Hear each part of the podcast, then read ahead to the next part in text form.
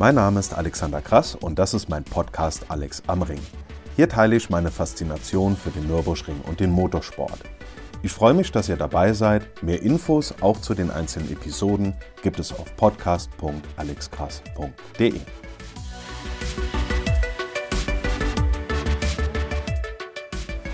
Nachdem es in der vergangenen Episode dieser Reihe um die großen Umbauten an der Nordschleife ging, werfen wir heute mit Epoche 5 Neustart am Nürburgring einen Blick auf ein alles veränderndes Ereignis in den 70ern und die daraus folgende Entwicklung bis hin zur Grand Prix-Strecke. Damit endet dann auch diese Reihe an Episoden über die Geschichte des alten Nürburgrings. 1. August 1976. Die Wiesen und Hänge rund um den Nürburgring sind voll. Der große Preis von Deutschland steht an. Das Fahrerfeld der Formel 1 wartet gespannt auf den Start. In den Tagen zuvor gab es einiges an Diskussionen. Ein Fahrer aus Österreich, Niki Lauda, hat Stimmung gegen das Rennen auf der Nordschleife gemacht. Genau wie einige Fahrer in den Jahren zuvor war seine Meinung gegenüber dem Ring klar. Die Nordschleife ist nicht mehr zeitgemäß, zu unsicher, den überzüchteten, mindestens ebenso unsicheren Boliden der Königsklasse des Motorsports nicht mehr gewachsen. Gefahr droht. Am schlimmsten wäre laut Lauda wohl ein Feuerunfall an einer schwer erreichbaren Stelle.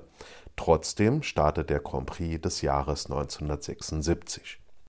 Die Bilder und Aufnahmen kennt ihr sicherlich alle, spätestens seit dem Hollywood-Film Rush, in dem es ja konkret um die Saison 1976 in der Formel 1 geht.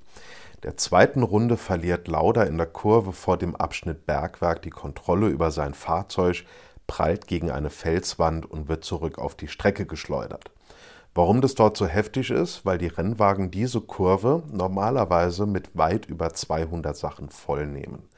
Durch den Aufprall werden Spritleitungen zerrissen, ausgelaufenes Benzin entzündet sich sofort und Lauda ist in seinem brennenden Frack eingeklemmt. Zudem knallen noch weitere Wagen, die nicht mehr ausweichen können, in den Ferrari.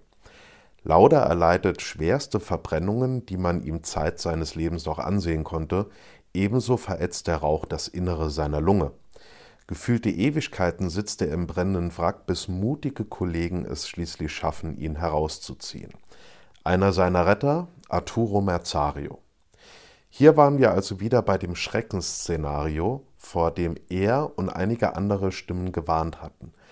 Ein Feuerunfall an schwer zugänglicher Strecke kombiniert mit langen Rettungswegen. Von Breitscheid aus sind die Retter natürlich innerhalb von kürzester Zeit am Bergwerk. Für die Fahrt zurück ins Krankenhaus nach Adenau müsste der Rettungswagen jedoch die ganze Strecke bis zum Pflanzgarten zurücklegen, um dort auf die Landstraße zu wechseln und an der Hohen Acht vorbei wieder runter nach Adenau zu fahren. Die Strecke ist blockiert, das Rennen faktisch unterbrochen. Hans-Joachim Stuck hatte die Idee, dass der Rettungswagen einfach entgegen der Fahrtrichtung nach Breitscheid zurückfahren könnte und von dort in das Krankenhaus in Adenau. Ein Einfall, der viel Zeit gerettet hat. Dass gerade Lauda, der den Nürburgring ja boykottieren wollte, einen solch schlimmen Unfall hatte, führte unter den Fans im ersten Moment doch zu Häme, als sie die Nachrichten aus dem Bergwerk hörten. Stunde Null am Nürburgring. Auch wenn der Vertrag der Formel 1 mit dem Nürburgring nach dem Grand Prix 1976 sowieso erstmal ausgelaufen wäre, war spätestens nach dem Lauda-Unfall klar, dass die Strecke und die Fahrzeuge schlichtweg nicht mehr zusammenpassten. Spätestens jetzt hatte auch jeder verstanden, oder sollte zumindest jeder verstanden haben, worum es beim Thema Sicherheit am Nürburgring wirklich ging. Ende März 1977 gab es nochmal eine weitere Streckenbegehung mit Fahrern, nach der dann allerdings beschlossen wurde, dass nach 1970 auch der große Preis 1977 auf dem Hockenheim ausgetragen und es fortan keine Formel 1 mehr auf der Nordschleife geben wird. Einige bezeichneten fortan Lauda als Totengräber der Formel 1 auf der Nordschleife. Aber Lauda war nicht gegen den Nürburgring an sich, sondern gegen die Kombination Nürburgring und Formel 1. Am Ende haben seine Sicherheitsbedenken und seine Bemühungen genauso wie vorher jene von Jackie Stewart beispielsweise dazu geführt, dass Mitte der 70er Jahre erste Planungen für eine Kurzstrecke am Nürburgring gemacht wurden. Denn keine Formel 1, keine moderne Arena-Strecke, permanente Investitionen in Millionenhöhe ohne ein langfristiges Ergebnis, das war für den Nürburgring nicht mehr tragbar und so musste einfach eine neue Strecke her, die den modernen Fahrzeugen sowie moderner Rennorganisation und Rettungsstruktur gerecht werden konnte. Kurz zusammengefasst, bis es zu der Grand Prix-Strecke kam, die 1984 schlussendlich eröffnet wurde, wurden allerhand Gedankenspiele präsentiert. Nichtmals vom Nürburgring selbst, sondern auch von außerhalb kamen viele Ideen. Da war beispielsweise davon die Rede, dass man die Nordschleife abkürzen und zwischen Breitscheid und dem Galgenkopf verbinden könnte oder dass die Strecke einmal um die Burg führen könnte. Allesamt bekanntermaßen nicht realisiert, Gott sei Dank, sonst hätten wir die Nordschleife von heute nicht. Eine kürzere Strecke war in jedem Fall das Ziel und der Charme der Eifel sollte natürlich erhalten bleiben. Je näher das Ende der 70er Jahre kam, desto konkreter wurden die Pläne. Schlussendlich hatte man sich dazu entschieden, tatsächlich die schon länger nicht mehr für Rennen genutzte Südschleife wegfallen zu lassen und dafür südwestlich von Nürburg eine Kurzstrecke zu bauen. Eigentlich sollte diese Strecke deutlich länger sein als die heutige Grand Prix-Strecke und eine zweite Boxenanlage beinhalten. Aus Kostengründen einigte man sich jedoch auf die letztendlich realisierte Form, damals noch ohne die zweite Variante der Vidol-Schikane sowie ohne die AMG-Arena, beide wurden erst später hinzugefügt. Der Plan stand also, das Projekt musste aber noch finanziert werden. Zur damaligen Zeit war die Bundesrepublik Deutschland noch Anteilseigner der damaligen Nürburgring GmbH. Dem Bund waren die Ausgaben aber viel zu hoch. Abgesehen davon, dass sich die Anteilsverteilung in der Folge änderte, mussten trotzdem die Gelder aufgetrieben werden. Das und damit der Bau der Grand Prix-Strecke wären damals nicht möglich gewesen, ohne einen Mann, der schon lange vorher viel für den Motorsport und für den Nürburgring getan hatte und sich hier massiv einbrachte, Otto Flimm. Anfang der 80er gründete er den Verein Ja zum Nürburgring und war bei verschiedensten nationalen und internationalen Entscheidungsträgern für den Neubau und damit für den Erhalt des Nürburgrings. Nicht umsonst wurde ihm noch zu Lebzeiten mit einer eigenen Straße ein Denkmal an der Eifelrennbahn gesetzt. Er verstarb vor wenigen Jahren und was auch bei seiner Beisetzung immer wieder deutlich wurde, wir Nürburgring-Fans haben diesem Mann viel zu verdanken. Im Jahr 1981 gingen die Bauarbeiten schon im südlichen Teil der Strecke los, während der Betrieb auf der Nordschleife und der Start- und Zielschleife normal weiterging. Am 30. November 1981 erfolgte durch Dr. Bernhard Vogel, damaliger Ministerpräsident von Rheinland-Pfalz, dann der erste Spatenstich. Die Südschleife fiel endgültig weg, während die Nordschleife sowie die Start- und Zielschleife noch für die gesamte Saison 1982 erhalten blieben. Im Herbst 82 ging es nach dem 24-Stunden-Rennen im Oktober aber auch dort los. Bis auf das historische Fahrerlager, die Verwaltungsgebäude, die Haupttribüne und den Kontiturm fielen alle Gebäude und Anlagen den Baggern zum Opfer. Vielen wird bei diesem Anblick wohl das Herz geblutet haben, waren Staaten Zielhaus, Mercedes-Benz Presseturm, Dunlop-Turm und all die anderen Bauten doch für viele Jahrzehnte das Gesicht des Nürburgrings.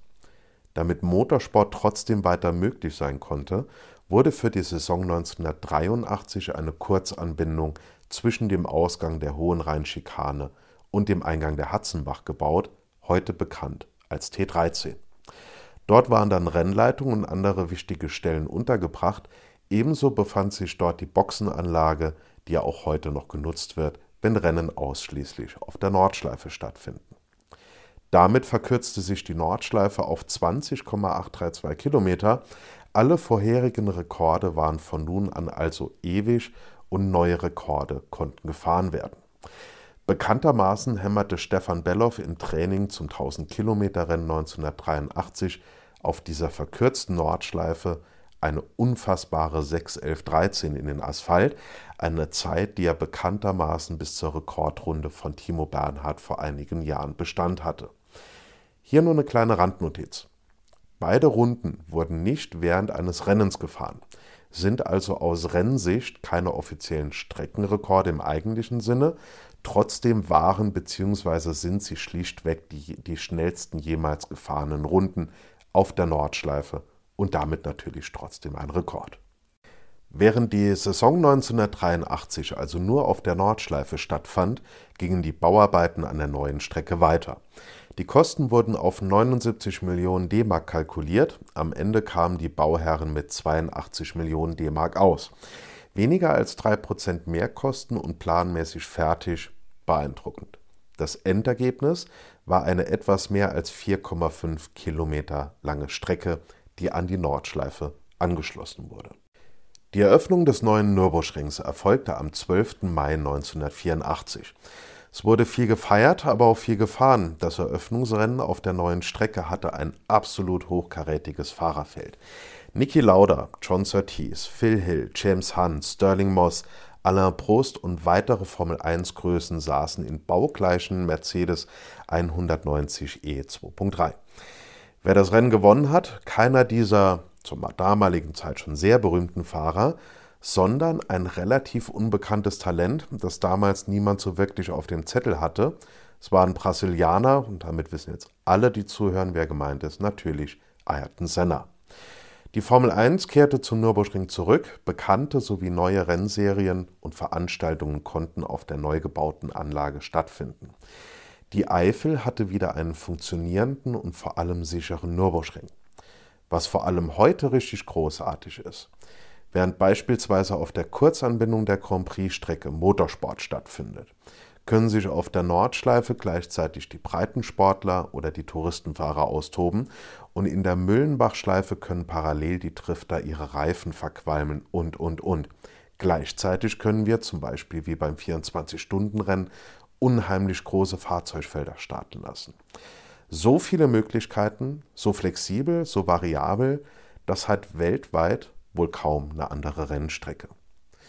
Mit der Eröffnung der Grand Prix-Strecke endete also die Zeit des alten Nürburgrings und gleichzeitig begann für die Strecke und damit für die gesamte Eifel eine neue Zukunft. Und das, das haben wir all denen zu verdanken, die damals nicht nur stumpf gemeckert, sondern sich konstruktiv für den Nürburgring eingesetzt haben denn ohne die Grand Prix-Strecke gäbe es heute wohl auch die Nordschleife nicht mehr.